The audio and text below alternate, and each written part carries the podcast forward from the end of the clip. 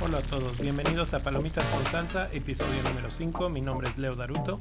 Y yo soy Cris Palomitas con Salsa es un podcast dedicado a los amantes del cine como tú y como yo. Platicamos de los más recientes estrenos de cine y de mucho más. Chris, es 2019 y estamos de regreso.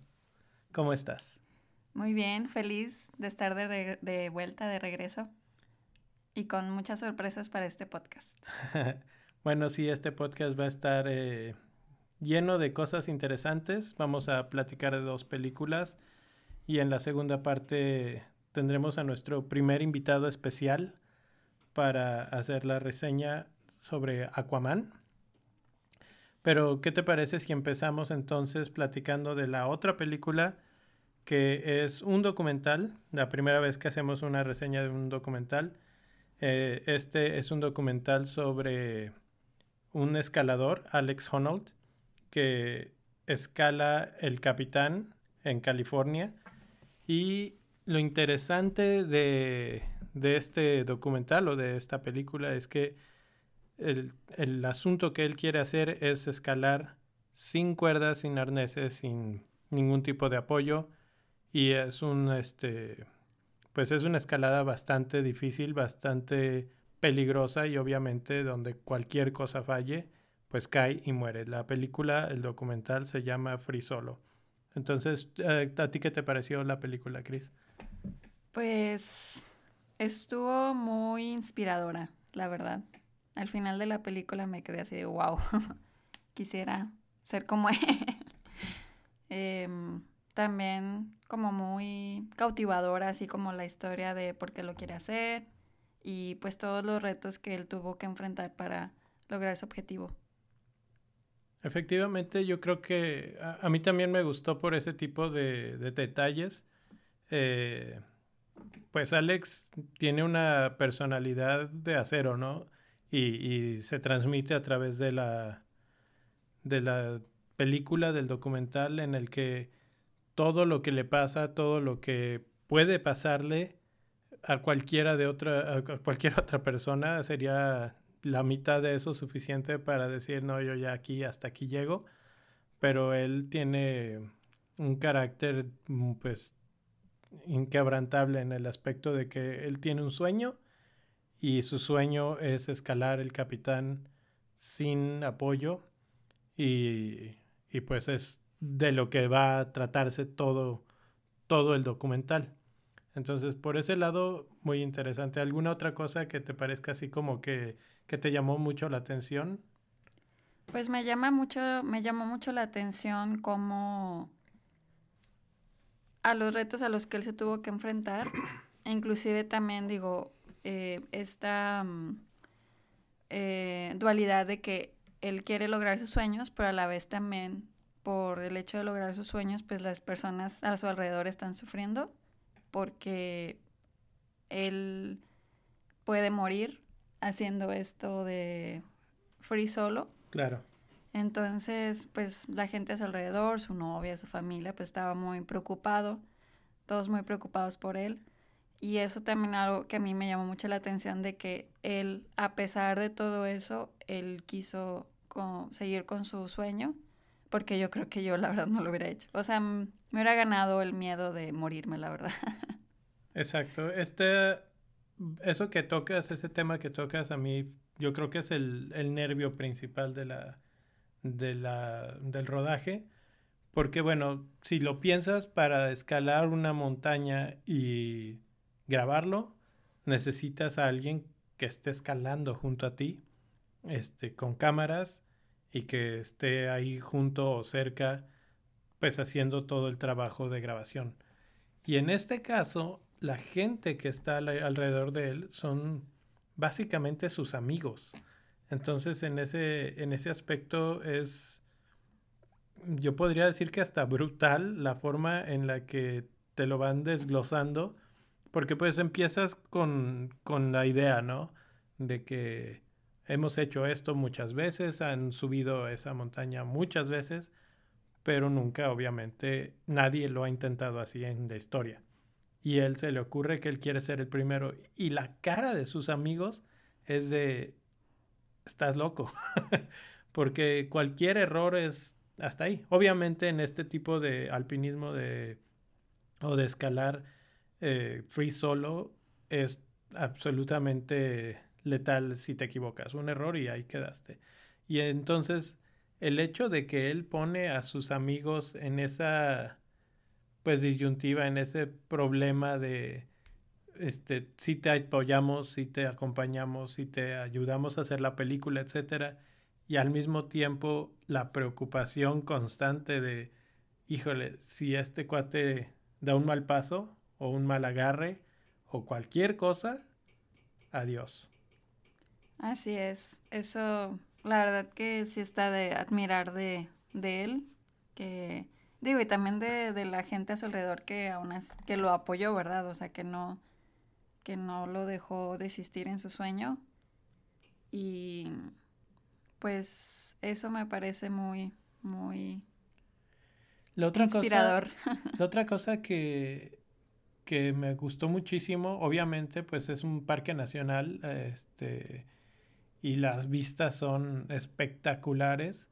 Y me gustó mucho la, dirección de la película que supo capturar perfectamente bien eh, pues el panorama, el paisaje, la magnitud del lugar, del problema al que se estaban enfrentando, etcétera. El, director, bueno, tuvo dos directores esta película, eh, Jimmy Chin y Tommy Cadwell. Jimmy Chin y Elizabeth Chey Basarelli.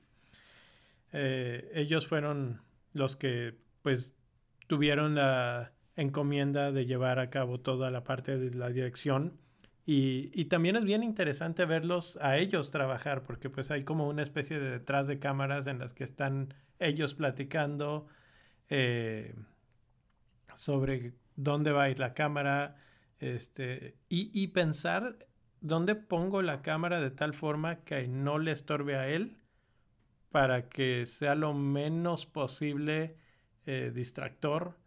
Porque pues hasta eso, ah, o sea, normalmente ellos cuando escalan, escalan sin cámara, sin que nadie los esté observando, etcétera, y ese elemento extra puede ser el elemento que lo distraiga y lo mate.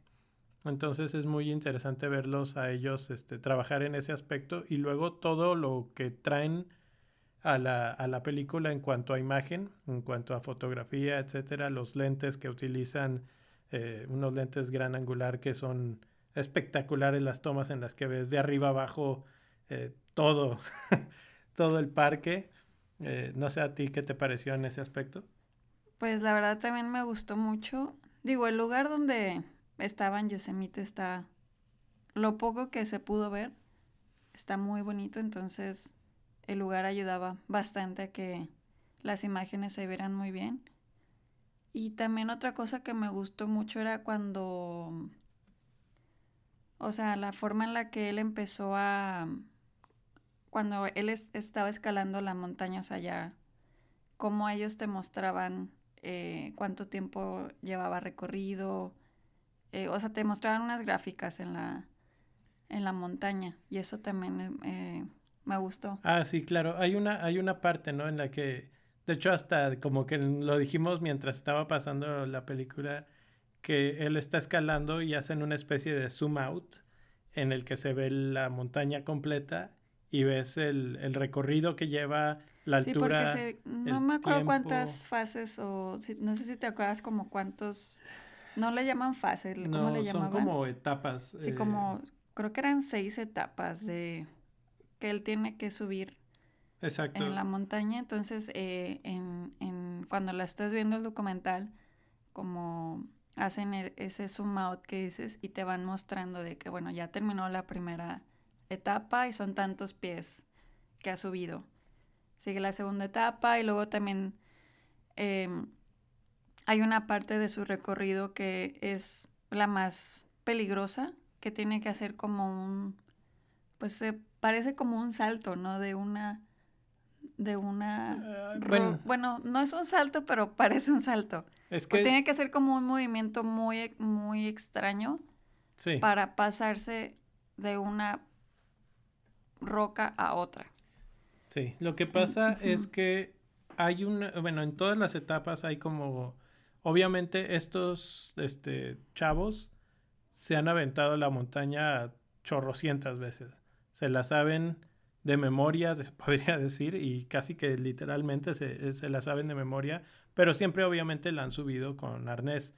Y hay una parte en, este, en la montaña en la que tienes que decidir por qué lado te puedes ir. Y entonces hay dos, dos caminos.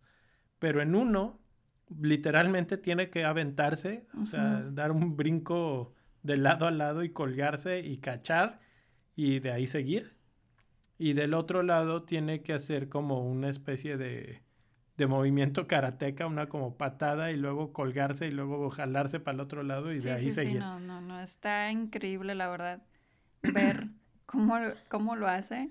Pero además también está muy, o sea, impactante de que yo, desde que empezó a subir, él no se le ve una gota de duda de, de lo que está haciendo. O sea, como que se ve súper concentrado, se ve confiado, se ve que él dice, yo lo voy a lograr. O sea, como que eso a mí me impactó mucho, que nunca tuvo miedo. O sea, o bueno, sí sentía miedo, pero no, no era así de, de que lo parara. O sea, como que Bueno, eso a mí me, me impactó Esa, mucho. esa parte que estás mencionando la tocan en, la, en el rodaje y hay una parte en la que va él al hospital a, a tomarse una resonancia magnética y a hacer estudios en general y en esos estudios revelan que sus receptores, digamos, en el cerebro en donde se hace la, la señal de cualquiera de nosotros del miedo, Creo ah, que es el hipotálamo. Algunas son en el hipotálamo. Sí, el- el- eh, pero no se le activan a él. Sí. Entonces a él le tienen como una pantalla y le están mandando imágenes diferentes mientras le están haciendo el scan. Y cuando él ve ciertas imágenes no le pasa nada, no se activan esas zonas del cerebro. Y en una persona normalmente este, el promedio es que sí se activan. Entonces ahí es cuando hasta cierto punto te explican, te dicen, este, aquí hay una evidencia, una razón de por qué este cuate es capaz de hacer estas cosas, porque su umbral del miedo es altísimo, o sea, tien- tiene que pasar algo este, gigantesco para que su cerebro reaccione ante el miedo, cuando otra persona correría lleno de pavor. Exacto. Sí, eso también estuvo súper interesante. O sea, eso fue algo también que le ayudó a él a lograr esto. Porque tal vez una persona normal, digo, normal en el aspecto de que los receptores funcionarán como la mayoría, no sé si lo, si lo haría así. Seguramente no. Yo creo que no. Porque incluso, y eso es lo que es impactante de la película, es ver el, el sufrimiento de los que están alrededor de ellos. O sea, sus amigos son los que lo están ayudando a subir, este, a entrenar, a, a pensar la ruta, etcétera. Pero en el transcurso de la película te presentan a la novia, que es relativamente reciente, y, y cómo ella tiene esa dualidad de, de decir, bueno, pues yo te quiero apoyar en tu máximo sueño y todo, pero al mismo tiempo no quiero que lo hagas porque donde la riegues te mueres y yo no quiero que te mueras. Entonces, este, su forma de él de no... Dejar que eso lo perturbe. Exacto, o sea, él ah, llega a un punto en el que le preguntan, este, ¿serías capaz de dejarlo por, por una persona? Y dijo, no, no. O sea, escalar para mí está antes que cualquier persona, no hay nada ni nadie en el mundo que esté por delante de esto. Entonces, definitivamente era su sueño o es su sueño y es su vida entera estar ahí en la montaña. Otra cosa también que me llamó la atención fue cuando ya por fin sube la montaña y creo que se tarda 18 horas, ¿no? No, no, no. ¿O Cua- cuánto- cuatro, cuatro. Cuatro horas. Ok, Cuatro horas y fracción. ok. Bueno, se tarda cuatro horas y cuando termina, su cara, o sea, se ve feliz, Pero, o sea, si yo hubiera subido eso, yo estaría brincando y estaría así de ¡ah! Y él, o sea, lo ves así como que, mm, ok, ya lo logré. Como que, sí, como, como cuando terminaste el nivel de Mario Bros, ¿no? Así como que, ah, sí, ya, ya, ya pasé este mundo, ahora el Están, de hecho, más emocionados sus amigos que él. O sea, de él está feliz porque generalmente en la en el documental lo ves sonreír poco, como muy serio y cuando termina, o sea, ahí yo dije, por fin sonríe, o sea, lo, lo ves sonreír. Realmente puedes darte cuenta que sí está feliz, pero no es así de, ah, soy el primero en subirlo y, o sea, como que, no sé, ¿no? definitivamente sí, o sea, ya después de verlo por una hora y cacho, este, en todo lo que le pasa, hay una parte en la que se lastima el, el tobillo, este, etcétera. O sea, ves todo su, su proceso y cómo es él y cuando llega. Y yo sí puedo reconocer felicidad en él, pero obviamente no es el mismo nivel de felicidad de estar este, hiper feliz o, o, festejando con todo como cualquiera podría imaginarse. Entonces, por ese lado, sí. Y este, por el otro lado, pues él tiene esa personalidad así hiper seria de, de lo logré y, y, todavía su amigo le pregunta, ¿y qué crees que vas a hacer el resto del día? Y dice que va a ir a colgarse ahí en su, en su camionetita, en su... Eh, ahí tiene una cosa en la que puede ensartar los dedos y colgarse y hacer ejercicio. Pues eso es lo que quiere hacer después de haberse aventado cuatro horas en la, en la montaña a punto de morir. O sea, está hasta cierto punto medio loco él. Una de mis frases favoritas de, de, la película, de hecho, es cuando, cuando finalmente deciden este, que ya es momento y que van en la mañana a, a subir. Eh, uno de sus amigos dice, Let's hope for a low gravity day. Y así como que todo el mundo en el cine empezó así de, ay, sí, por favor, porque pues es obviamente muy, muy estresante para todos los que, los que están alrededor. Si la pueden ver en IMAX, es ampliamente recomendado para verla en su máxima expresión con toda la magnitud de la obra y de la naturaleza de la montaña, etcétera, eh, porque se, se refleja de una manera espectacular el tamaño del logro que, que hace. Y bueno, hablamos del logro y aquí ya no hubo una sección de spoilers directa, pero obviamente si hubiera caído él, pues no estaría la película ahorita en ningún lugar. este, pero bueno, sí hay muchos momentos en los que temes por su vida y que dices a ver si lo logra o incluso a ver si, si se retira. Y hay un punto, lo intenta dos veces. Y la primera vez... Eh, llega a un punto en el que no se siente seguro de sí mismo y se comunica por el radio y les dice, ¿saben qué? Voy a abortar y se baja y pasan meses.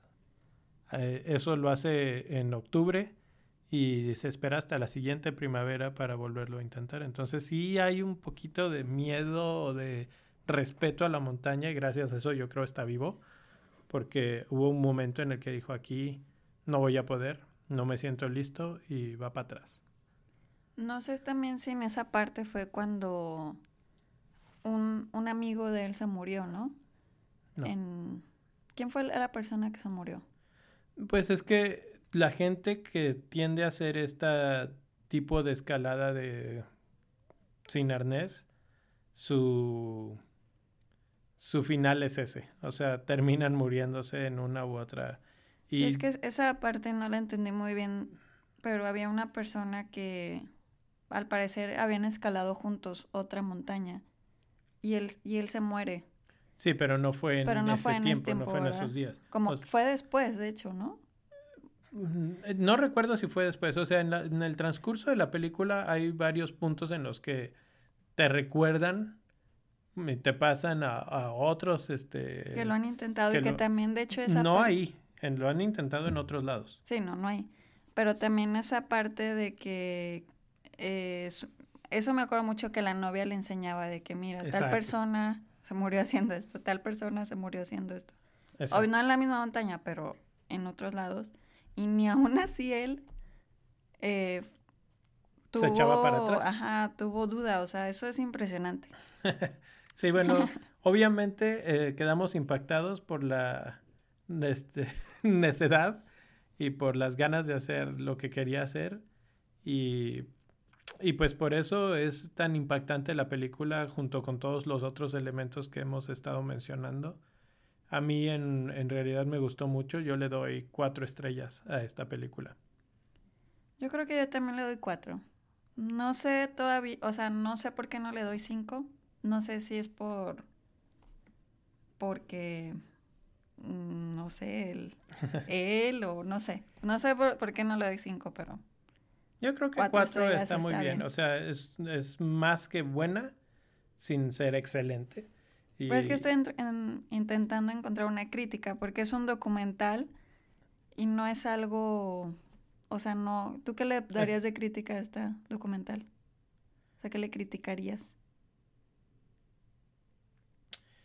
eh, a veces hay momentos en los que siento que pasa un poco lento la historia. O sea, bueno, como que ya entendimos que es difícil, ya entendimos que están pasando por diferentes etapas de problemas, pero obviamente tiene que pasar el tiempo y se repite y se repite y se repite este el entrenamiento y ahora fuimos acá y ahora entonces hay ese momento que se siente cansado, pero es poco lo que se siente. A mí yo realmente no eh, sí, es como buscarle problemas realmente, porque te tiene tan enganchado en el aspecto de que si la riega se muere, que se la pasas. Yo, yo se la perdonaba. Además de que los lugares a los que iba a entrenar, etcétera, de nuevo son espectaculares y la forma en la que todo es capturado por la cámara es brillante. Entonces, eh, si no estás viendo lo escalar, estás viendo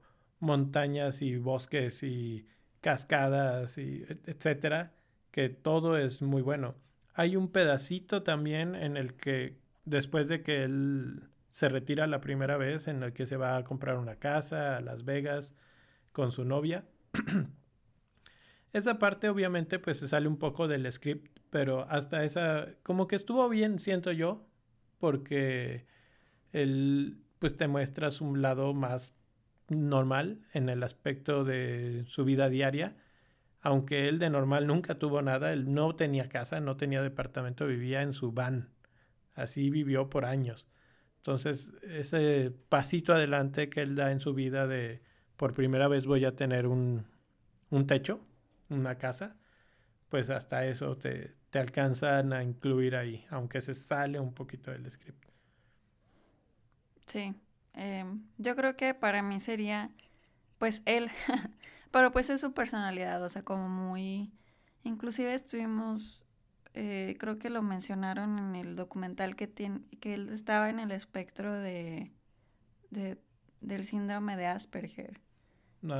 ¿verdad? Sí, sí. Entonces yo creo que como por ese lado eh, puede- se puede entender por qué él es así, ¿verdad? Pero yo creo que mi cri- crítica principal sería él. Pero pues él es así, o sea que... Sí, pues él es el personaje y es como es. Y es como es, exacto. Entonces pues Así es. no hay mucho que decir al respecto. Bueno, pues creo que es todo lo que tenemos que decir. Eh, está nominada para el Oscar. Vamos a ver si qué tan lejos llega, si, si le dan el premio o no. Lo he visto que ha estado posteando en otros festivales de cine y este y a la película ha tenido muy buena recepción. Entonces, pues vamos a estar al pendiente de cómo le va. Y la segunda parte de este podcast va a tratar de Aquaman, la más reciente película de DC. Finalmente pudimos verla, se nos cruzaron las vacaciones y aquí todavía no había salido y cuando regresamos este ya estaba pues mucho tiempo en cartelera, entonces tuvimos que encontrar una buena un buen horario, etcétera, pero finalmente la pudimos ver y pues aquí estamos ya listos para para esa segunda parte y aquí vamos a a introducir a nuestro primer invitado. Él es Jorge García. Él es un amante de los cómics y pues él sabe muchísimo más de, Aquaman que nosotros. Entonces nos va a ayudar aquí un poquito a desglosar la película y a, y a ver qué opina desde el punto de vista de alguien que realmente entiende a Aquaman. Y nosotros pues desde el punto de vista de no sé nada de él y cómo estuvo la película, ¿no? Así es. Bueno, al menos así va a ser para mí. no sé mucho de Aquaman. Eh, básicamente lo que Esta fue tu introducción. Sí, lo que vi en la película es lo que es lo que sé de él. Pero vamos a ver qué la opinión de Jorge. Entonces, pues le damos la bienvenida a Jorge. Y con nosotros entonces está el George, que será nuestro experto pues e, en Aquaman. Y pues vamos a introducirlo a ver, a ver qué, qué opinó de la película. ¿Cómo estás, George? ¿Qué tal? Buenas noches, ¿cómo están? Muy bien, ¿y ustedes? Pues muy bien, aquí muy emocionados por ver qué tal este nos va con esta película, la primera vez que tenemos un invitado especial. Sí, exactamente, eso es la primera vez que tenemos a una persona que aparte de ser nuestro gran amigo, es un súper conocedor de todos los cómics y de DC, ¿no? O sea, eres como que súper geek en ese aspecto. bueno, yo también me siento muy honrado por la invitación. Eh, la verdad, ya saben que los estimo mucho. Y sí, tengo esa faceta en mi vida que me encantan los cómics. Desde los ocho años colecciono cómics. Y, y sí tengo una ligera tendencia por, por, la casa editorial de DC. Y esperemos que salga algo bueno para este podcast. Pues bueno, pues así sin, sin más preámbulos, ¿qué te pareció la, la película a ti? Eh, si bien mm, después de la parte desastrosa que, vivimos en las películas de Batman v Superman y eh, la Liga de la Justicia que ya todos conocemos y tal vez no, no vale la pena ahondar en esos temas. Eh, creo que Aquaman es una digna representante, eh, si bien sigue una pauta muy similar a la, película de Wonder Woman. Creo que es una muy buena película, una película entretenida, donde podemos ver eh, a este superhéroe que durante muchos años fue buleado y se le da un giro completamente para mí, a mí me gustó mucho la película. Me gusta eh, la manera en cómo ponen a, Aquaman ya todo como un badass eh, con este Jason Momoa. es interesante ver. Eh, yo tenía mucho miedo de cómo, cómo se iban a ver las escenas bajo el agua y fue muy atractivo. Al final de cuentas, creo que fue una experiencia visual buena, una historia también buena, donde vemos eh, o se va desarrollando, te van contando eh, el origen del personaje eh, y, la verdad sí, sí creo que está a la altura de lo que esperábamos, sobre todo o considerando que, que la película de Wonder Woman sí puso una, una vara muy alta para el universo DC y definitivamente es mejor inclusive que, que la, la, Liga de la Justicia, a pesar de que teníamos personajes mucho más reconocidos o, o más importantes dentro de la editorial. Aquaman no, no, no, se queda abajo, eh, da un brinco bastante grande y creo que, orienta bien a, cómo debe ser el, el, mood de las películas de DC para, para el futuro. La verdad es que a mí también me pareció buena, o sea, excelente, no podría ponerla como excelente, pero sí una buena película de, de DC, sobre todo que fue después de la de Wonder Woman, entonces este, las expectativas, como dices, estaban bastante altas. Y creo que se cumplieron, o sea, como que tiene lo que una película debería de tener, es entretenida, tiene buena acción, los personajes eh, creo que les faltó desarrollarlos un poco más, solamente eh, creo que el de Aquaman fue el más este, fuerte durante toda la película. Y pues sí, hasta el momento creo que es de las mejores que ha lanzado DC. Este, bueno, en mi opinión estoy de acuerdo con ustedes. Eh, digno representante, más digno que las anteriores este, que habíamos tenido de DC. Obviamente la única que se rescataba hasta el momento era Wonder Woman y ya eh, Aquaman se une a esa, a esa lista de películas que están bien, que, que es lo que esperábamos desde un principio de DC y que habían dado esa vuelta, no sé por dónde andaban con todo lo de Superman medio oscuro y más oscuro que el mismo Batman, etcétera. Entonces como que están encontrando el camino, parece que esta es la fórmula que van a seguir de aquí en adelante. Y la película bien, no tampoco la encuentro así este como para cinco estrellas ni nada por el estilo, pero pero está bien, está entretenida, tiene batallas épicas dignas del Señor de los Anillos, tiene una buena ambientación. Yo también estaba un poco preocupado por ver qué, qué tal le salía la, la, el desarrollo de la historia bajo el agua, porque finalmente Aquaman tiene que estar bajo el agua en algún momento. Y me parece que también en ese aspecto lo hicieron bien.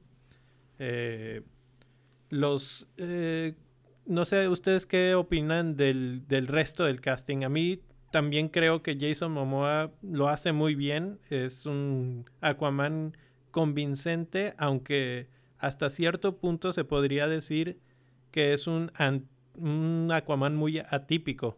El clásico Aquaman es más bien como el que sale de su hermano en este caso. Y este. Y ahora, pues, este es un reboot completito de, de Aquaman. Eh, Pues, bueno, tú primero Chris, primero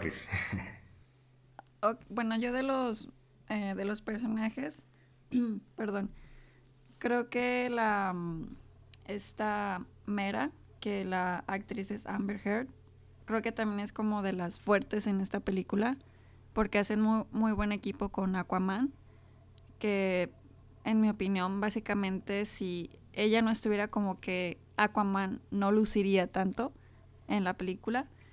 Y el resto de los personajes eh, lo sentí un poco débil, o sea, siento que faltó más desarrollo en los diálogos, más desarrollo de saber eh, de dónde, o sea, ellos qué onda. Yo me quedé con, con ganas de saber más de esos personajes. Probablemente si, si, su- si supiera más de los cómics, a lo mejor con esto, eh, o sea, me hubiera quedado tranquila, o sea, porque ya sé la historia, pero la verdad como no sé mucho de Aquaman, entonces a mí sí me ha gustado que, que nos dieran más carnita de, de- del resto de los personajes. Eh, bueno, aquí yo es donde considero eh, la, la parte de, del gran triunfo de la película, porque estoy de acuerdo con, con- con Chris en el aspecto de que faltó el desarrollo de, de otros personajes. Eh, yo creo que nos los van soltando poco a poco, eh, eh, cómo aparece Mera, cómo aparece Orm, cómo aparece inclusive el, el personaje de Vulco, interpretado por Willem Dafoe. Ujú. Pero yo siento que, que el triunfo es que, que- que estamos hablando de, de un superhéroe que hace cinco años nadie daba un peso. Eh, eh, Era, Pues era buleado, eh, ¿no? era, era buleado, era el personaje que nadie quería interpretar, que nadie tomaba en serio, que encontrábamos cantidad de chistes en internet o hasta en los mismos segmentos de Cartoon Network veíamos ahí eh, los gags recurrentes de, Aquaman montando un, caballito de mar o tratando de hablar con un, con un pescado muerto en el supermercado eh, y que se daba golpes de pecho por ver atún enlatado, ¿no? Y, estamos hablando de que, que- es eh, la interpretación, o, bueno, yo siento que, que a, pesar de, de- de ese lado oscuro que se le dieron a las películas de DC por parte de, de- de Zack Snyder, e- el gran acierto que, que ha tenido es la parte visual de, de los personajes. Eh, si bien sí vemos a un Superman un poco más oscuro a lo que estamos acostumbrados, pero realmente e- e- es un giro interesante porque pues, es muy difícil hacer una película de Superman eh, conociendo las habilidades del personaje y, y realmente que casi casi es invencible. Y yo siento que, que el hecho de, de- de poner a ese Superman oscuro y, y con esa ambivalencia de, de- los valores que, refleja, que refleja eh, ese Superman es, es, es muy, es muy padre. Y el triunfo, el haber seleccionado a Henry Cavill como Superman, a Gal Gadot como Wonder Woman, inclusive a Ben Affleck como Batman, pues no, no, no está eh, fuera de lugar el hecho de haber seleccionado a, Jason Momoa como Aquaman. E- e- esa parte a mí se me hizo eh, muy padre porque el, en sí el personaje te hablan que es eh, eh, un, como un cierto híbrido entre, entre Atlante y humano. Y el hecho de poner a, una persona con origen hawaiano o samoano, que te da esa parte de, de, de, tener una tez no blanca y que no sea completamente güero como sale el personaje en los cómics, creo que le da ese plus y te, y te quita un poco la imagen eh, medio ñoña que tenías del personaje en las caricaturas y en los cómics de antes de los, de los 90 y, y, te da la pauta para que vayas con una visión más fresca a ver la película. Eh, los restos de los personajes eh, que, que, salen junto con él, pues sí, sí le faltó yo creo que un poco de desarrollo, sin embargo creo que la química que tienen tanto Mera como, como Aquaman eh, lucen bien. Eh, es algo que yo veo mejor inclusive que la Louis Lane y, Superman en las películas de Batman y Superman y Liga de la Justicia. Y los, los, villanos, sobre todo los villanos que, que, vemos, que en esta ocasión nos presentan a dos, a, a Ocean Master y a, Black Manta, creo que también son grandes aciertos que a lo mejor no necesitamos tanto background de cada uno de ellos, pero sí se ven imponentes. Creo, que, el, hecho de que nos dejaran queriendo saber más de los personajes es parte del triunfo de la película.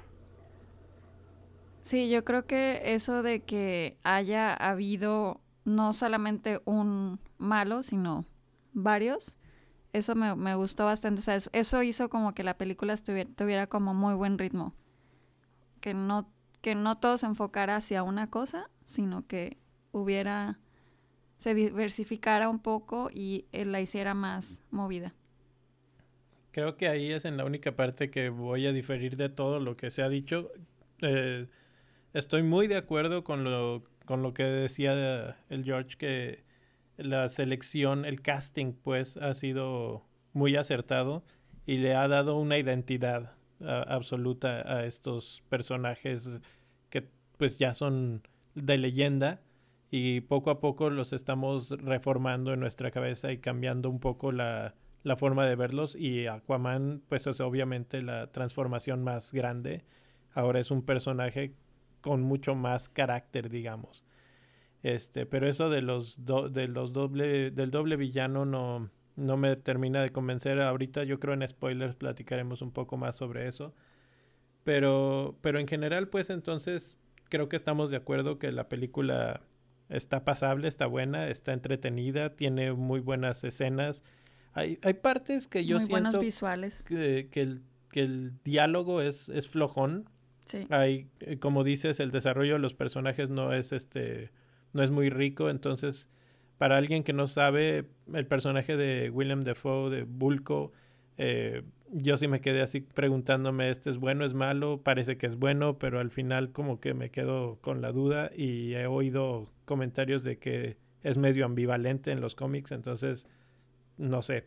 Eh, eh, y por lo mismo, y como que tratan de cubrir mucho espacio, muchas cosas para contarte la historia completa, te introducen todos los reinos, no sé si todos, pero un montón de reinos este, submarinos entonces hay... es que son como muchos personajes. Hay una cantidad de personajes muy todo grande. Todo un universo que te quisieron introducir en esta película. Sí. Que la hace que dure bastante, porque dura dos horas y media. O sea, realmente es una película larga. Y entonces, eh, que no te digan bien de cada uno de los personajes más. O sea, como que sí terminas un poco revuelto de que no sabes así como que a ver eh, Exacto. Es que, bueno, como que trata de abarcar mucho, pero al mismo tiempo, pues es lo que tiene que hacer para mostrarte a un personaje al que no te sabes la historia como Superman, que te la sabes. no había otra forma. De memoria, ¿no? Y lo otro que, que me quedé pensando que, que me gusta mucho de, de esta película es que es como independiente de, es, es ella misma, no trata de ser un antes o un después de la Liga de la Justicia ni de Batman contra Superman. O sea, sí hay alguna mm, pequeña referencia a que es después, pero no trata de, de ser después pasó esto, o aquí está la conexión con esto. Esta es independiente, trata al personaje como, como él solito y te lo presenta desde sus orígenes hasta su primera gran aventura, digamos. Entonces, eso creo que ha sido un buen un acierto del director James Wan, que trató de tomar al personaje y decir, vamos a contar la historia de Aquaman independientemente de lo que está pasando en el universo de películas de DC. Y eh, por otro lado también, hablando de los vestuarios, a mí me gustó, fíjate, me gustó el vestuario de, de los personajes. Y el, el... Es que si yo la verdad no sabía nada de Aquaman. Entonces, este... Eh, el vestuario final de él, eh, creo que hasta sale ya en, en, los trailers, ¿no? Sale el... Sí, sí. Está en el póster. Está en el, póster y todo. O sea, realmente está, les quedó muy bien el vestuario.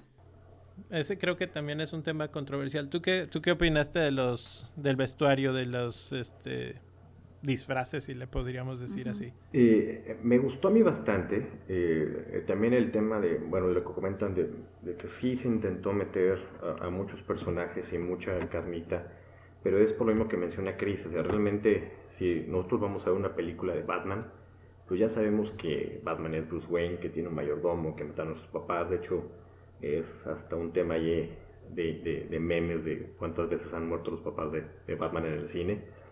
Eh, de Superman sabemos también mucho, de Mujer Maravilla también tenemos algo de conocimiento general. Y, realmente de Aquaman no sabíamos, o, como espectadores, si no lees los cómics y solamente te basas en lo que ves en, en alguna serie o en, alguna película, pues no, no tienes idea de, la magnitud del personaje se me hace interesante que, hayan, que se hayan animado a, meter el tema de los siete reinos y hacer una película tan grande. Y, creo que, también es una, es una buena eh, es una buena medida que tomaron ahí. Eh, los vestuarios, pues eh, igual también en la parte de spoiler vamos a hablar algo de ellos. Me gustaron, visualmente sí creo que también ahí tuvo algo que ver todavía Zack Snyder en eso porque eh, pues volvemos a lo mismo, e, el, el, clásico Aquaman como tal, pues te emociona ver el traje como lo utiliza Jason Momoa y no es un, traje de risa como veníamos acostumbrados a verlo. Y, aparecen ahí algunos, algunos vestuarios que, que tal vez eh, no estamos acostumbrados del personaje pero que lucen bastante bien en el cine tanto de, de, de héroes como villanos que ahí mención especial va para el, el, villano de Black Manta, que al ratito vamos a hablar de él. Así es.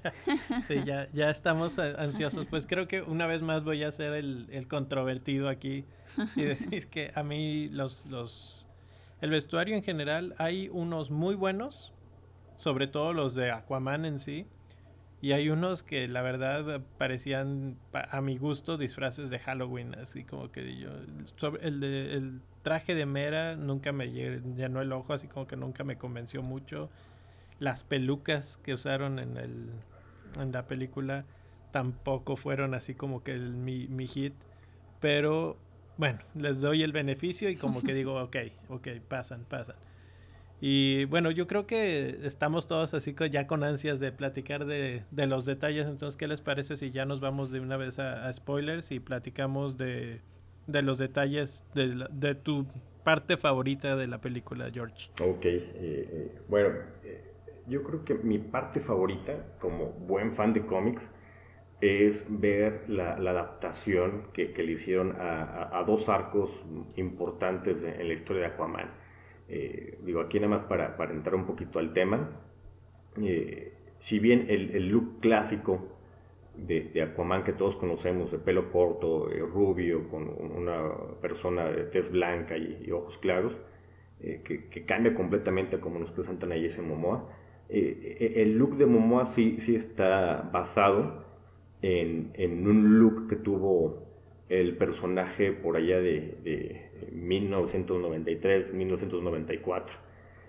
para ponernos en contexto un poco, fue poco después del suceso que en los cómics de la muerte de Superman, donde no solamente DC, sino otras editoriales se dieron cuenta que, que pues, hacía falta hacer un, un reboot o, un refresh de los personajes. Y después de la muerte de Superman recordamos que, que, que, resucitó y, salió con eh, el traje clásico, pero con el pelo largo y también hicieron cambios en el look de Batman, en el look de, de Linterna Verde, etcétera, etcétera. Y a, Aquaman fue un cambio radical porque fue la primera vez que lo vimos ya con, con el look de, de, barba y pelo largo. Inclusive e, en algún punto eh, Aquaman perdía el brazo izquierdo y en lugar del brazo tenía eh, ahí un arpón. Creo que también eh, salió esa versión en, en, algunas de las caricaturas de la Liga de la Justicia de, de, finales de los 90. Y, y me pareció muy, muy bien que tomaran esa base para para el personaje que vimos en la película. y, la adaptación de los dos arcos que les mencionaba, uno es eh, eh, La Fosa, que es cuando nos presentan a, los últimos integrantes de los siete reinos, estos monstruos que parecen pirañas, que salen ahí eh, protegiendo la entrada al reino donde está este monstruo del Karaten y, que sirve de antesala para llegar a, donde está el tridente del rey de Atlantis, y eh, el arco del trono de Atlantis, que, es eh, donde vemos que el, medio hermano de, Aquaman, en este caso Orm o Ocean Master, le declara la guerra a la Tierra y, busca hacer un ataque frontal para, para, conquistar y, evitar que, los terrestres estén contaminando los mares y, estén eh, haciendo que, la Tierra se vaya degradando. O sea, esos dos grandes arcos se, se hicieron por ahí del, del 2011-2012 en lo que se conoce como los nuevos 52 de, de DC y que estuvieron a cargo de, de Geoff Jones en la parte del guion eh, y este Ivan, Ivan, Ivan en la parte del dibujo. Eh, que está, eh, el diseño tal cual de lo que vemos de Black Manta, de los seres de la fosa, del resto de los atlanteanos que vemos de los siete reinos, son, son basados en gran medida del trabajo de Ivan Reis. Y desde hace un, par de, películas de DC, eh, Geoff Jones está trabajando como en la parte creativa y apoyando a lo que traíamos con, Zack Snyder. eso fue lo que más me gustó, ver, ver esos, esos dos arcos incluidos en la película, más el look de, de, los noventas de Aquaman donde se ve un poco más como, como pirata, más como, como este look biker que le dan. Sí, definitivamente es un excelente look. De hecho, a mí de las escenas que más se me quedaron y favoritas es la presentación de él, o sea, como que, que sale, está en el barco y que está tratando de, de rescatar a los marinos. Es, es la, la, primera escena. Y que empieza como que a sonar una musiquita y llega Aquaman acá y como todo el cabello volando, sin playera.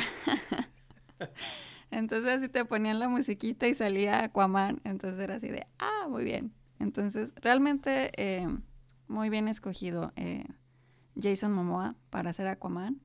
Esa escena me gustó mucho. Em, eh, de esa escena lo que no me gustó fue que, no, la verdad es que no, no sé cómo se llaman, solamente lo voy a describir, pero que están eh, en ese como submarino, ya que rescató a todos los, eh, las personas que estaban adentro, y al final se quedan el papá e hijo, que el hijo viene siendo este, el Black Manta, ¿no? Y que el papá se queda atorado en una, o sea, se, se empieza a llenar de agua el, el, submarino y, bueno, total, esa escena no me gustó mucho, se me hizo medio, algo medio chafa, este, y no, o sea, como que, eh, no sé, no, no, es, no, no me gustó para nada. Y otra escena de las que me gustó mucho es este también ya más adelante en la historia que es este, que está Mera, están en Italia, ¿no? ¿En qué parte están? Sí, en Italia, creo que en Sicilia. En Sicilia, sí. sí, en Sicilia. Lo que no recuerdo es por qué fueron a Sicilia. no sé si se acuerdan. Sí, es, pues están, es parte de la búsqueda del tesoro, ¿no? el tesoro viene siendo el Exacto, es como que van a la, a la búsqueda del tesoro, exacto. Y en esa parte en Sicilia, cuando ella agarra los, eh, los las botellas de vino y empieza a disparar, eh, y ahí es donde em, aprendemos que ella pues es uno como de sus poderes, ¿no? O sea, como que explotar cosas. Bueno, es que ella tiene varios poderes, ella como que controla el agua. Como controla el agua, exactamente. Entonces, este, esa escena me gustó mucho para demostrar también eso, ese poder de ella. De hecho, ese personaje a mí me gustó mucho en toda la película también. Así lo eh, muy bien utilizado, los poderes muy bien. Creo que, que, Mera es un personaje femenino que viene a, a sumar, que no es la clásica damisela en peligro, sino que eh, eh, ella en muchas ocasiones le salva el trasero a Aquaman. Y, y, y, se ve muy, muy, padre el hecho, bueno, no lo expliquen muy bien en la película, pero sí ella tiene ese poder de como, de, controlar el, el, agua y, hacer como agua dura y diferentes formas y, y poder usarla como, como, defensa, como arma. Y eso se me hizo genial, ese poder se me hizo muy, muy bien, muy padre. Y, ¿qué más? Pues, eh, ¿a ti qué, qué, escena fue de las que más te gustó? Eh, híjole, de todo lo que han dicho ya he tenido como varias cosas que digo, ah, sí, aquí, ah, sí, esto. eh, en general, uh, hay dos escenas que son así como muy memorables para mí. La no sé, se me quedó muy grabada la, escena de la batalla final en el agua. Es muy que, bueno. Que están los, los reinos enfrentados, etcétera. a mí se me hizo que era así como ver el Señor de los Anillos bajo el agua. con todos los ejércitos formados uno enfrente del otro y, y, con los cangrejos gigantes. Y luego, bueno, que ya llega este Aquaman con montando a ¿cómo se llama? A Karathen. Que dicho sea de paso, eh, la voz que ah, de Karathen es Julie Andrews, que es este Mary Poppins. sí, sí, sí. para, para los que no sabían. Entonces, esa parte estuvo también interesante, como dato curioso, digamos. Pero bueno, esa escena es una de mis favoritas y al mismo tiempo de las que tengo conflicto con ella, porque pasa de todo, está, está totalmente revuelta, ves fuegos artificiales por todos lados, etcétera, etcétera, ¿no? Y este, obviamente hay una escena de beso ahí a media pelea que, que nada más dice que se me fueran los ojos hasta atrás y otra vez esto. Pero... La escena de beso de con sí, Mera eh, y Sí, finalmente se dan un beso y se lo da a media batalla, que dije, ah. Clásico beso de Disney. Eh, ¿Qué otras escenas? La, la, película se me hizo bien chistosa porque son como tres películas en una. O sea, ya habíamos dicho que es muy larga. Pues son como tres películas en una. Es la, la película de convertirse en un rey. La película de Aquaman como Indiana Jones. Y la película del Señor de los Anillos, ¿no? Sí, es correcto. Porque la parte de la parte que se van a, Italia y luego se van al desierto y toda esa parte es medio Indiana Jonesesca, así que, que ahora pone esto aquí y, se, y gíralo y ponle una gotita de agua y entonces ya hay partes, e, esa por ejemplo, esa parte de cuando se dan cuenta que necesita agua la, la el artefacto, digamos, para activarlo. Y Mera hace como un esfuerzo sobrehumano para sacarle tres gotas de sudor a, él. Y de repente cuando están en la persecución en Sicilia, como si nada, le hace y saca toda el agua de todas las botellas. Entonces ahí como que siento que no hubo mucha consistencia entre la, su nivel de su poder. Que también... Pero también en esa escena del vino, como que ella se ve que en la necesidad de, ¿no? O sea, como Por eso, pero ella ahí tiene es donde sacó el súper, súper, súper poder. Ella tiene el poder y como que le cuesta muchísimo trabajo sacar tres gotas de sudor, pero no le cuesta nada de trabajo este manipular el agua del vino o en otras escenas dentro en el mar este subacuáticas que controla el agua como si nada. Igual y tiene una explicación, pero pero esas partes así como que y luego por ejemplo de esas clásicas cosas que yo digo, ¿por qué siempre pasa esto? En la, en la escena de la persecución en Sicilia, que me gustó, está entretenida y todo, pero no podía dejar de preguntarme siempre que pasan estas persecuciones de superhéroes y que destruyen medio pueblo, y yo decía, bueno, ¿y la policía de Sicilia dónde está? O sea, ni siquiera hace un mínimo intento de aparecer, porque hay, veces que en las películas aparece la policía humana y son superados y bueno, se las crees, dices, no, pues estos no pueden detenerlo, pero aquí ni siquiera, ni siquiera se ven, no hay, no hay ningún, eh, ningún tipo de aparición.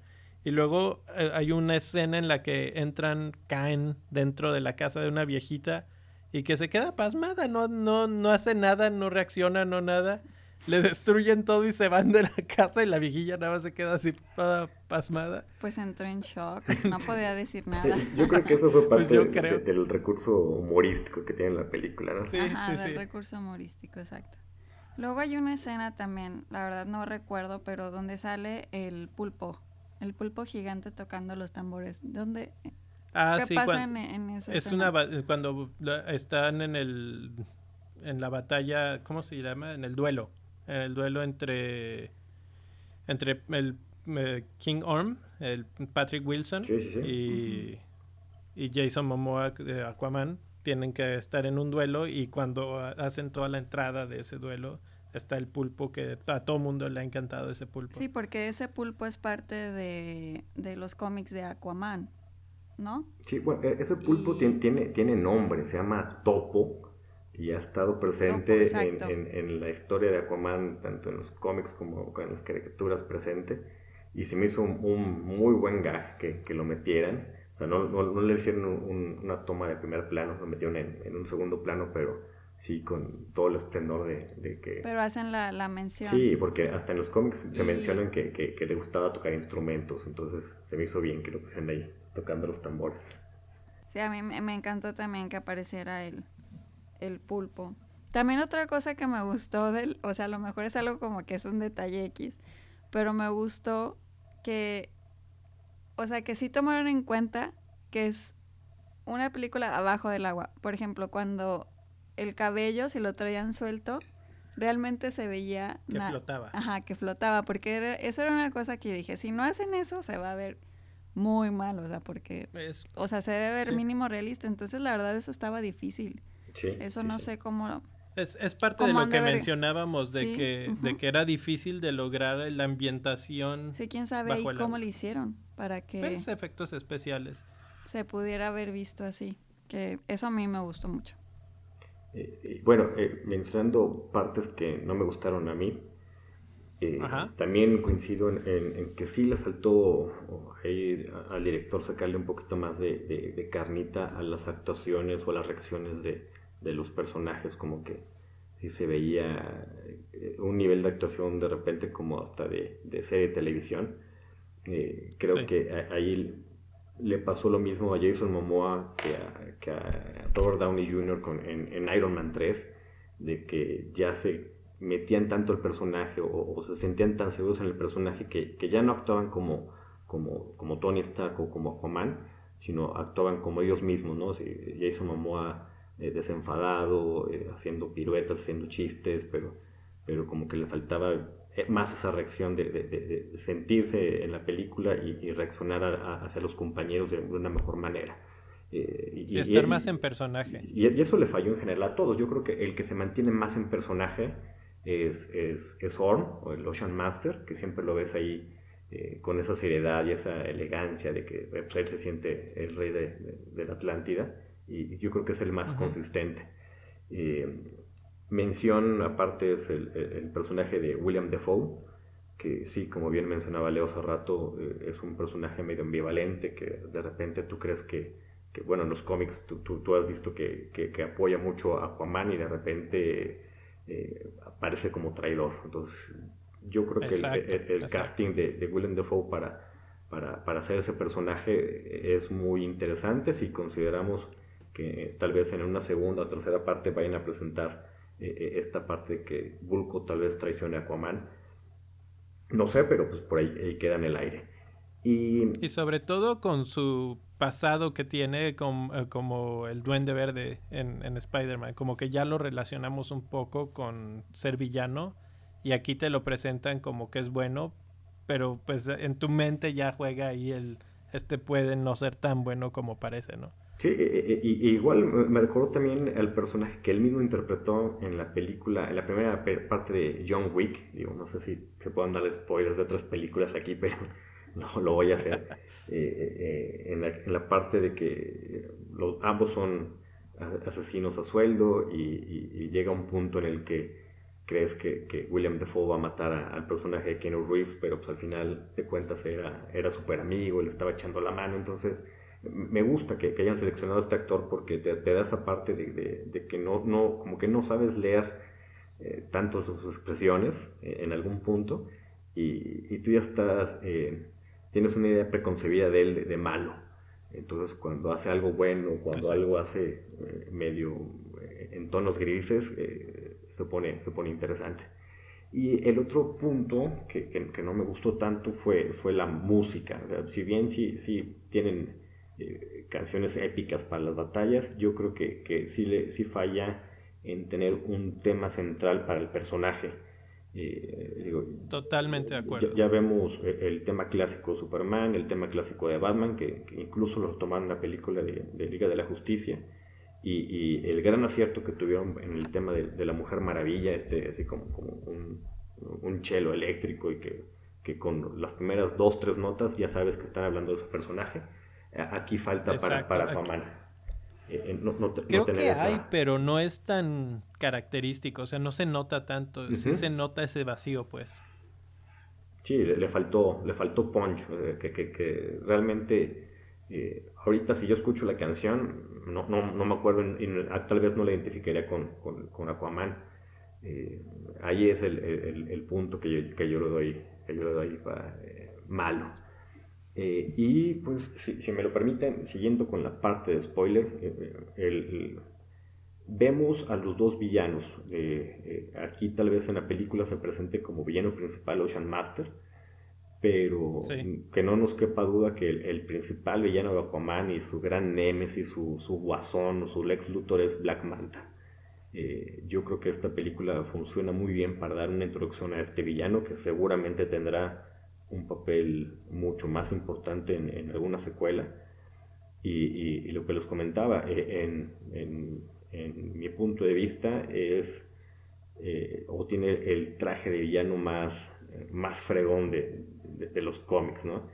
tanto de DC como, como de Marvel, porque se ve elegante, eh, el traje negro, muy tipo Darth Vader en algún punto, pero que se ve se ve, imponente y el casco con estos dos grandes lentes donde saca esos rayos rojos eh, se me hace muy muy, bueno.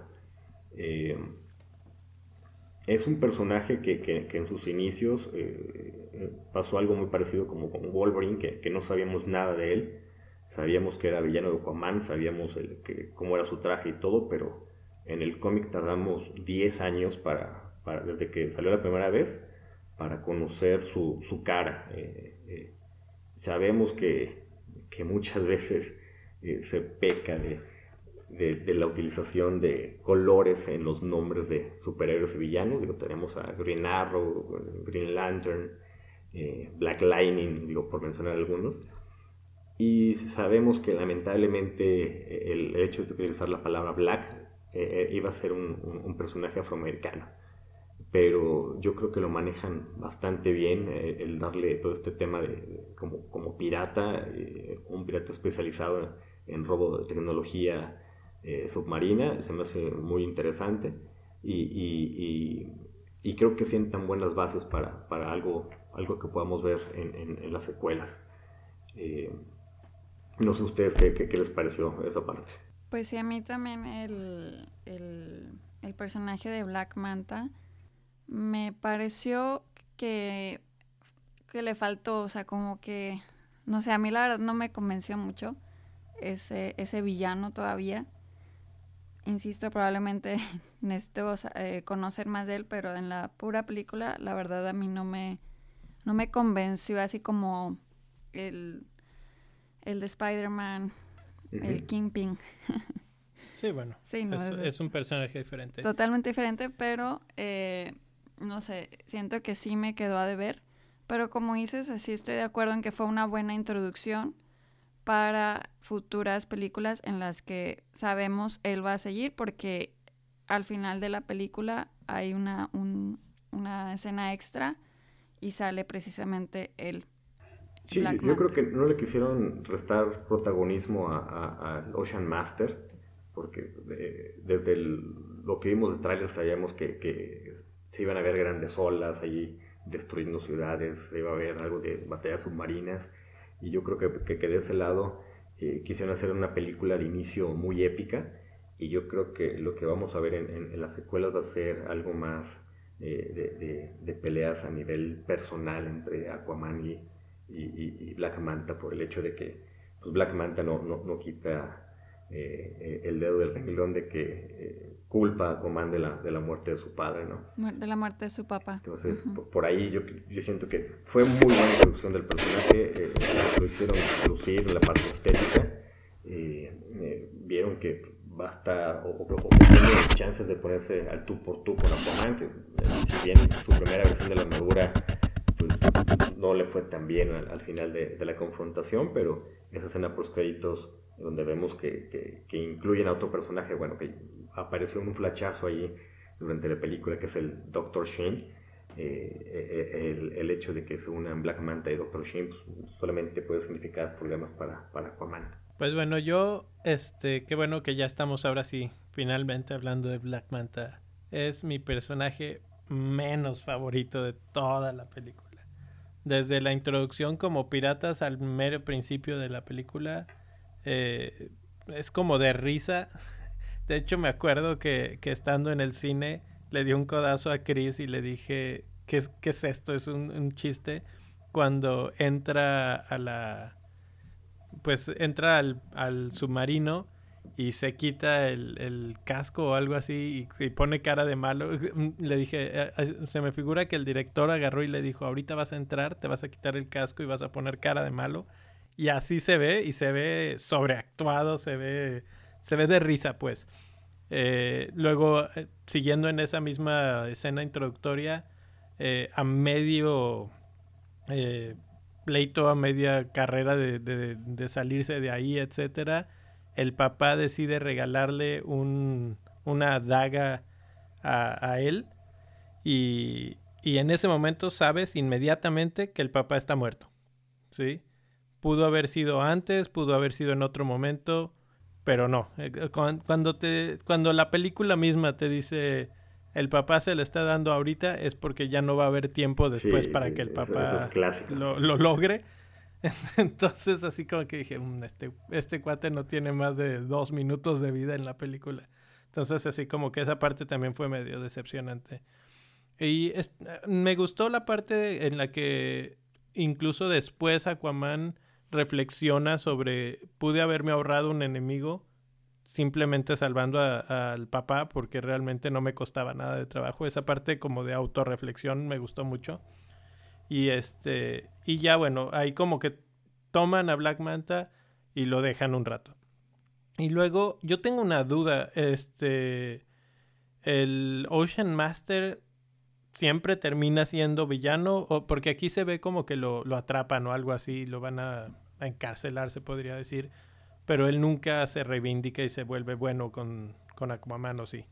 Eh, el Ocean Master ha tenido muchas encarnaciones. Eh, originalmente era un humano normal, eh, que, por ahí consiguió alguna manera de, hacerse de, algún arma para enfrentar a Aquaman. Y, las últimas encarnaciones, sobre todo estas de los nuevos 52 que les mencionaba al inicio, es eh, esa parte de, sí querer destruir en parte a, los, a los terrestres, por así llamarlos, por el hecho de que se están acabando el planeta. Entonces, ese es su principal eh, motivo de, hacer ese ataque, ¿no? Porque eh, hace esa, esa referencia ecológica de los derrames de petróleo, la cantidad de plástico que, lanzamos los humanos hacia el mar y que eh, lo lanzamos a, los océanos para limpiar la, la, superficie y no nos preocupamos, no nos preocupamos perdón, por la vida marina. Entonces no es completamente un villano como tal, o sea, sí tiene algún, algún motivo eh, eh, superior, eh, que si bien las acciones sí son cuestionables, pero, pero no, es, no es malo, malo. al final, en, en, la, en, la, saga de cómics que les menciono, que es el, Trono de Atlantis, él se rinde, él, él, dice, pues me rindo y acepto que, que, que Aquaman es, es, el rey de Atlántida y, él se esperaba que, que, Aquaman le diera la mano y que buscara de alguna manera que, que Orm fuera su consejero, pero Aquaman le dice, no, tú estás arrestado por, arrestado pero por los crímenes que, que realizaste contra la humanidad. Entonces yo creo que, que esta parte de, ver a, a, Patrick Wilson en, en, ese personaje me gustó por lo que les comentaba de la elegancia y que realmente te, te refleja esa parte de, de la nobleza y, creo que, sus motivaciones están eh, muy bien basadas y, creo que, eh, el personaje también puede dar para esa parte de, búsqueda de, redención posterior. Realmente mi pregunta va en el aspecto de que hasta cierto punto, por lo menos en la película, no sé si así sea en los cómics también, pero él crea a Black Manta al darle equipo o cosas de la Atlántida. Eh, realmente, realmente en, los cómics no es así. O sea, Black Manta es, es muy independiente y él hace su, su propio, eh, su propio disfraz, pero yo creo que, que, en la película quisieron agregarle que, que Black Manta tuviera acceso a, la tecnología de Atlantis de una manera muy rápida, porque eh, lo que pasa en, en, los cómics va más bien referenciado a que el Dr. Sheen es el que trabaja de, la mano de, Black Manta para crear su disfraz. Eh, teniendo en cuenta que el Dr. Sheen es un, es un personaje que está obsesionado con, con Aquaman y que siempre ha buscado la manera de, conseguir artefactos y conseguir información sobre la Atlántida. Y, es como el clásico eh, asesino serial de, de, famosos, ¿no? Como el, Mark Chapman ahí de, John Lennon, que, que, era uno de sus fans más grandes y que de cierta, y en, su mente retorcida el hecho de, matarlo era porque en algún punto se desvió del camino o porque lo quería hacer un mártir o, no sé, ¿no? Y, y, el Dr. Sheen funciona de la manera, es, eh, es un gran fanático de, Aquaman, quiere revelar los objetos al mundo y cuando Aquaman eh, le pone un alto para que no interfiera en su, en su vida privada, es cuando decide tomar el camino para, para atacarlo y para, y para deshacerse de él.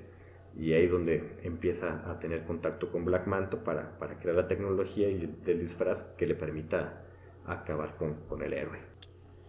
Muy bien, perfecto. Pues todo esto, esa parte del, del, traje me parece muy interesante porque esa es otra de mis escenas que, que me hizo así como de decir, ¿qué pasó aquí? Porque justamente los de.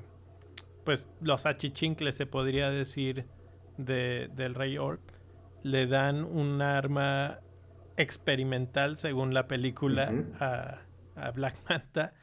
Y a mí me dio mucha risa que dos segundos después es corte a un montaje en el que él desarma el arma experimental de una tecnología completamente desconocida para él y la reconstruye. Y hace su traje. Y hace su traje a partir de ella. Nuevamente es, el, atajo, ¿no? Para, para, para decir, ok, eh, Black Manta es un super fregón para la tecnología y él hace su traje a partir de una tecnología que no conoce, pero yo creo que también es para recortar el tiempo y, no meternos tanto ahorita al Dr. Sheen de, de, entrada y, y, todo lo que les acabo de explicar, ¿no? Yo creo que ese es el atajo que tuvieron que usar sabemos que el tiempo del cine es, reducido, de por sí la película ya, ya, ya tenía bastante minutaje, entonces sí tuvieron que hacer eh, muchas libertades creativas para, para, tratar de explicar algunas cosas.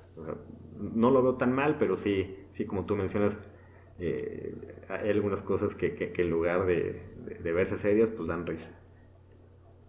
Sí, esa, esa parte literal me dio mucha risa. Dije, esto está medio ridículo. Es el montaje de la película que menos, menos me gustó. Pero finalmente el traje.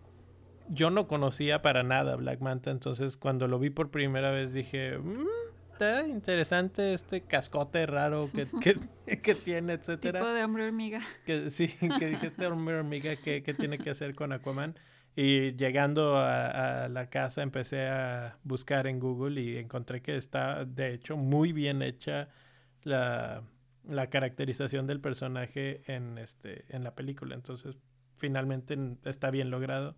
Su poder este de, de disparar rayos con los ojos creo que lo utiliza menos una vez, o sea, es casi que nada para para qué hizo tanto trajes y al final saca sus este sus espaditas y sus dagas y trata de matar a, Aquaman a, espadazos, también eso me dio risa. O sea, ese, esos son los problemas que yo tengo con, con Black Manta en general.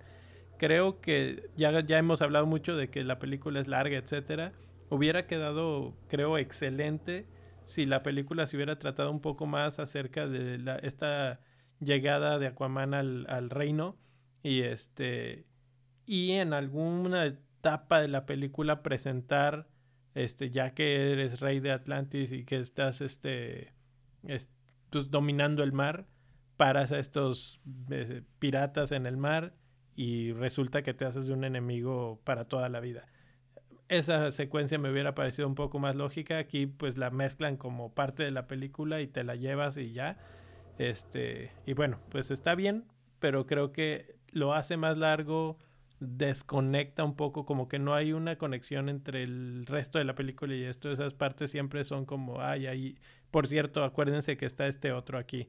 Sí, sí, eh, tienes ahí un muy buen punto, pero eh, eh, el hecho de, que no fuera, o, que Aquaman tuviera esa rivalidad con Black Manta previo a, ser el, rey de Atlantis, es, es como funcionan los cómics. Eh, inclusive va, eh, va un poco más atrás, porque eh, lo que pasa en esta, en esta serie de los Nuevos 52 es que Black Manta es el responsable de la muerte del padre de Aquaman, cuando Aquaman era, un adolescente.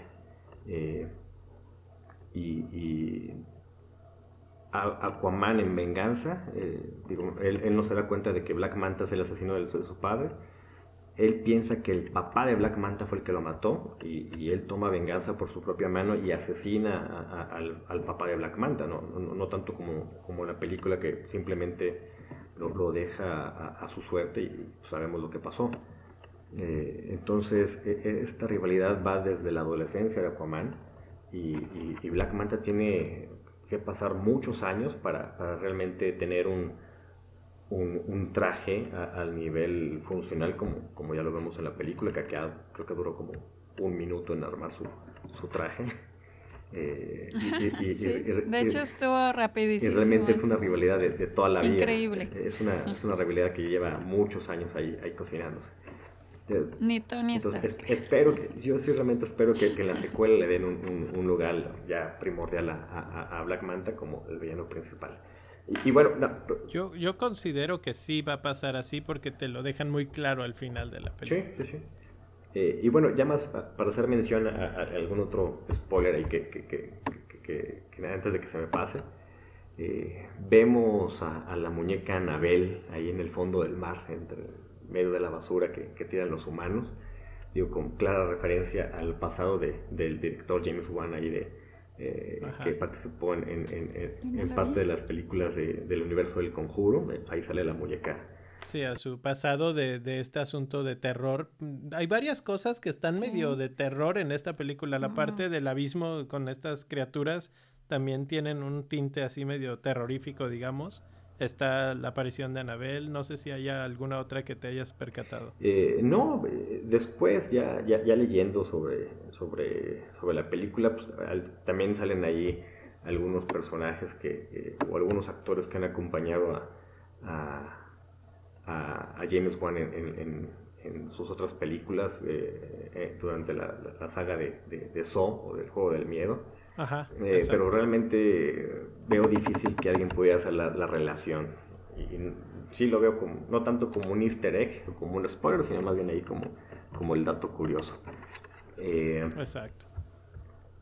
Se me hizo eh, también me, bastante acertada el, casting que utilizaron para las voces de los personajes de, la Atlántida. Ya mencionaste que, la voz del Karaten era de Julie Andrews o de, Mary Poppins, pero pues ahí también podemos encontrar eh, al actor eh, John Rhys Davis, más conocido como, como el nano Gimli del Señor de los Anillos, que también es el que le da la voz a, estos personajes que parecían como cangrejos de uno de los reinos de, de la Atlántida que estuvieron en la pelea final.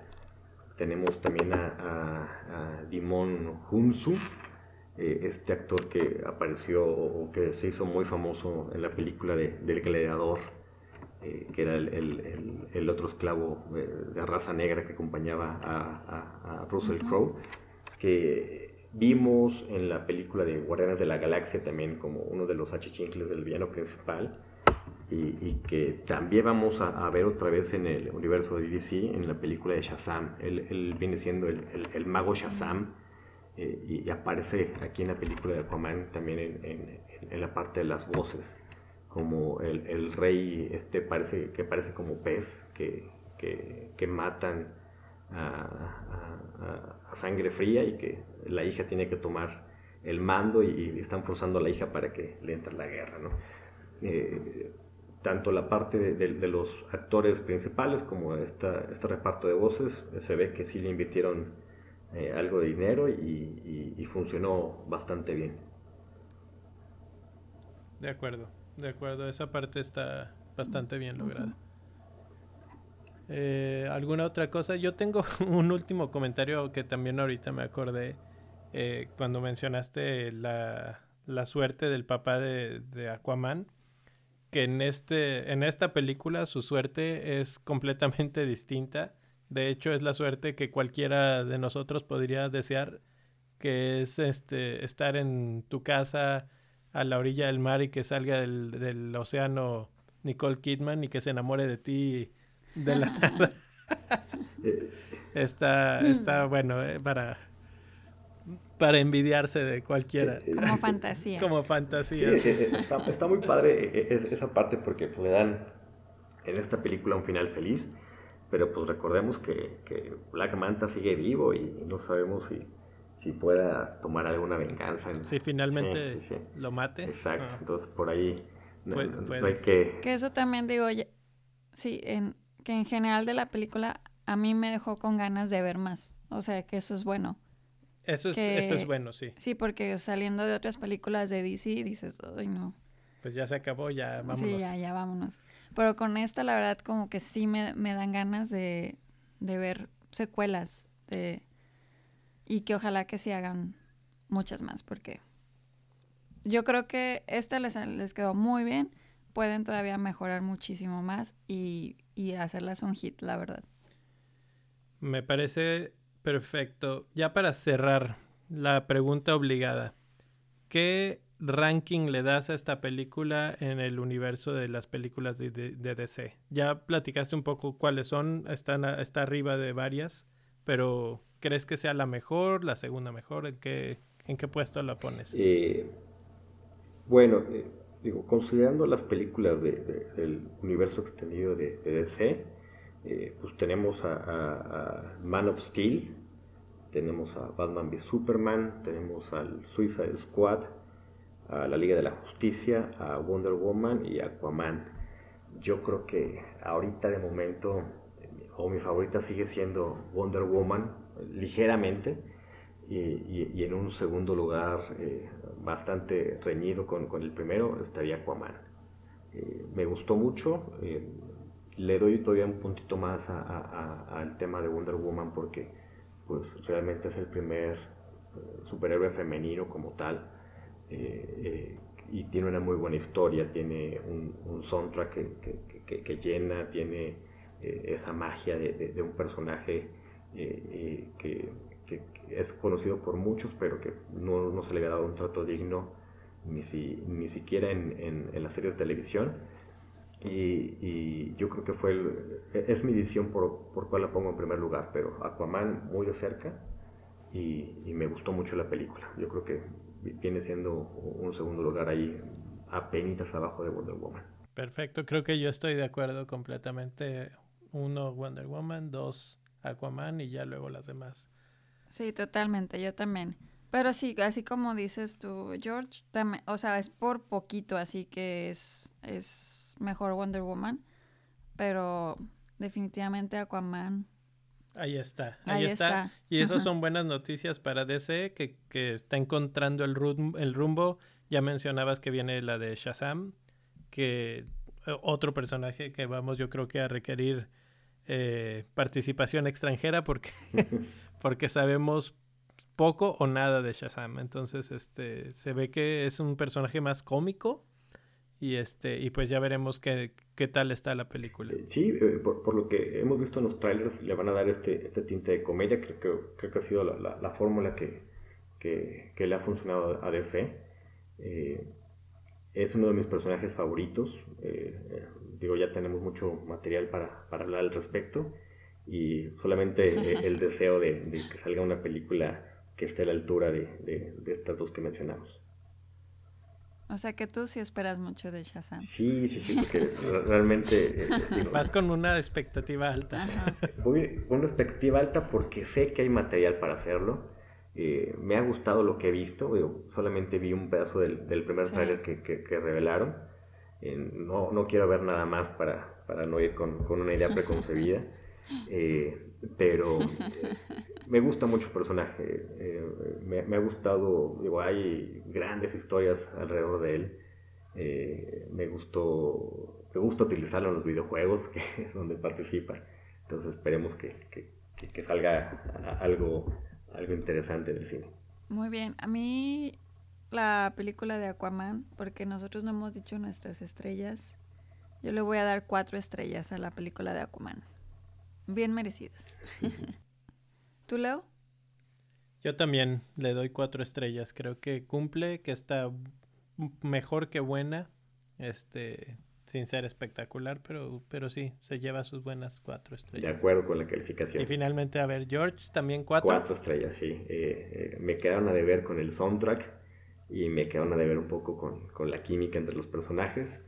Eh, pero repito, para ser un personaje que estaba en el olvido y que era el chiste de todos, fue un, un, salto impresionante. ¿no? Ahora, todo el mundo está hablando de Aquaman, ya rebasó los, los mil millones de dólares eh, que inclusive ya rebasó la, recaudación que tuvo eh, The Dark Knight.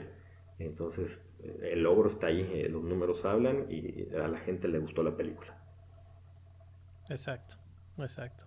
Pues en general bien, todos contentos. Muchas gracias George por este unirte a este podcast.